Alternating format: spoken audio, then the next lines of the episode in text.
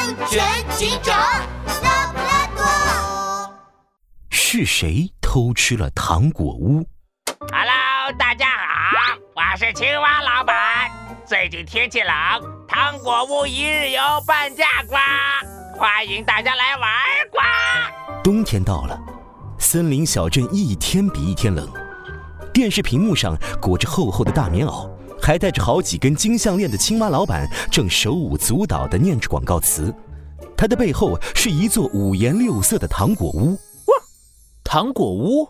呃，是卖糖果的屋子吗？哎呦呦，拉布拉多警长，这你就搞错了。这个糖果屋是糖果做的，里面的桌子、椅子、柜子全是用糖果做的。啊！我也想去糖果屋玩。杜宾警员盯着电视上的糖果屋，两眼放光。这时候，警察局的电话突然响了起来。哇！你好，这里是拉布拉多警长。拉布拉多警长，不好了，我的糖果屋被小偷偷吃了！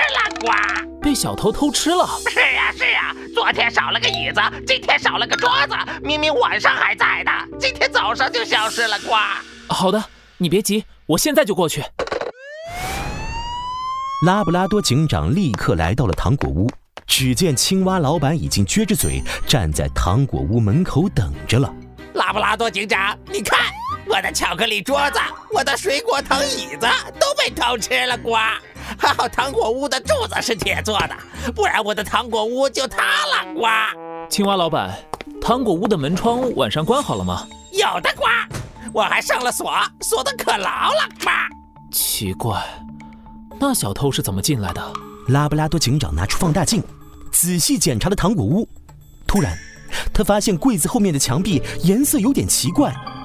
拉布拉多警长轻轻一戳，哎，软软的，墙壁还顿时多了一个小洞。这是棉花糖做的墙壁。拉布拉多警长用力一推，一块方形棉花糖掉了下来。露出一个大窟窿，是这里，小偷就是从这里进糖果屋的。哇，我的糖果屋的墙壁是用高级棉花糖做的，小偷居然从这里钻进来偷吃，再吃下去，我的糖果屋就要被吃的只剩下铁柱子了！呱呱呱呱呱呱！哎，拉布拉多警长，你可一定要抓住小偷啊！呱，放心吧，没有我拉布拉多警长解决不了的案件。只是青蛙老板。你抱着我哭就算了，呃，呃，你的鼻涕可不可以不要抹在我的衣服上？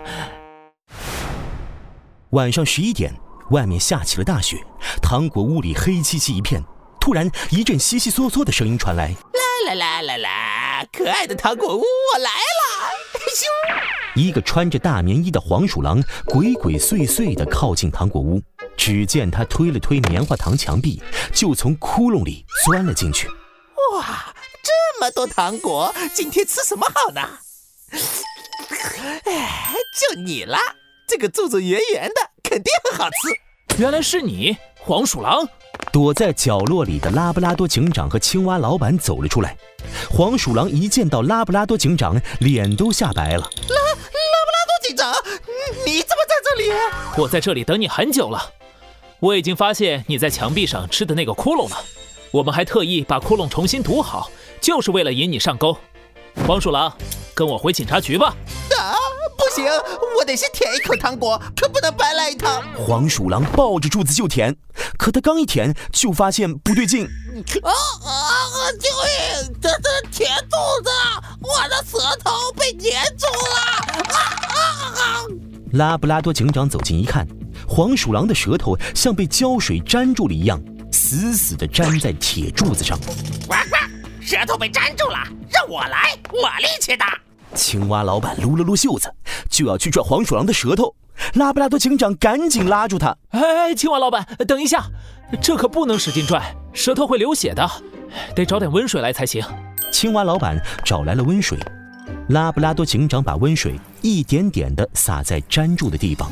他撒一点，舌头和柱子就分开一点；撒一点，分开一点。过了好一会儿，黄鼠狼的舌头终于从柱子上下来了。